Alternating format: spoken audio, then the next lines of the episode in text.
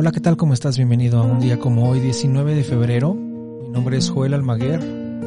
Gracias por estar esta mañana, esta tarde, esta noche, según nos estés escuchando.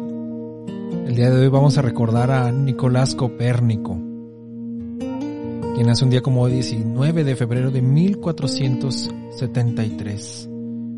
Astrónomo del Renacimiento que va a formular la teoría heliocéntrica del sistema solar.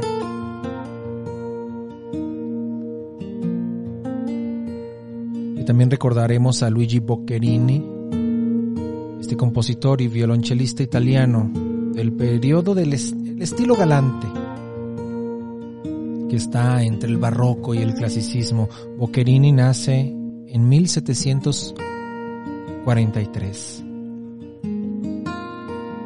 También recordaremos a Constantin Brancusi, quien nace en 1876.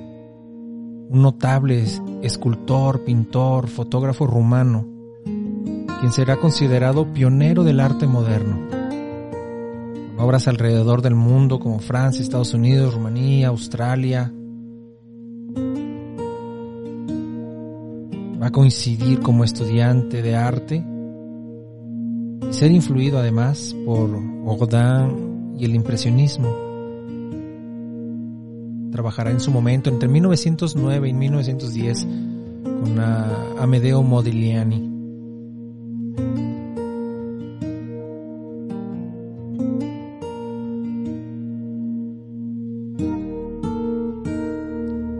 Y recordamos que un día como hoy, 19 de febrero de 1937,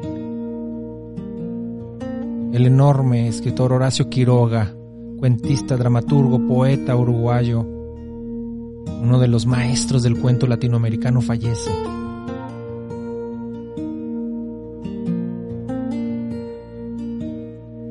Y quien también fallece un día como hoy es Humberto Eco,